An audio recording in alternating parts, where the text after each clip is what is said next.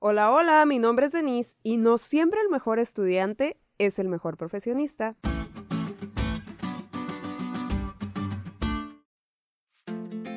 No es por presumir, pero gracias a Dios fui el promedio más alto en la universidad. Aunque la verdad, eso no sirve de mucho cuando te enfrentas a la realidad. Haber conocido toda la teoría no me sirvió de mucho porque nunca practiqué mientras estudiaba.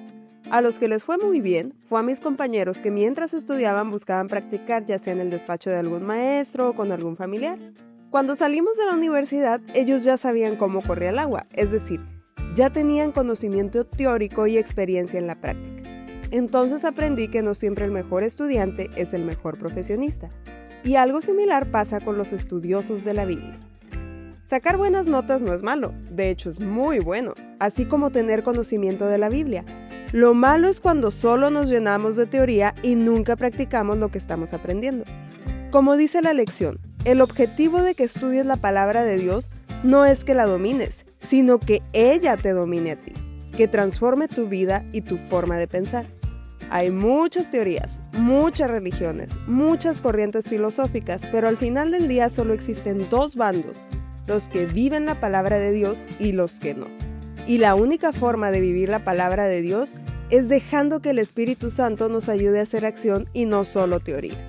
Ya lo dijo Pablo, es Él quien produce en nosotros el querer como el hacer por su buena voluntad. Y ojo, no estoy diciendo que no leas tu Biblia, estoy diciendo que la leas y practiques lo que lees. Pero como dice nuestra lección, sin el Espíritu Santo no hay aprecio por el mensaje de Dios, no hay esperanza no hay confianza, no hay amor en respuesta. Mis compañeros que se apoyaron de algún maestro para practicar mientras estudiaban fueron mejores profesionistas. Los cristianos que dependemos del Espíritu Santo seremos verdaderos cristianos, porque viviremos lo que leemos de la palabra de Dios.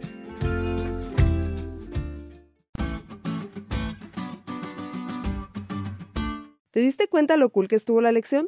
No te olvides de leerla y compartir este podcast. Es todo por hoy, pero mañana tendremos otra oportunidad de estudiar juntos.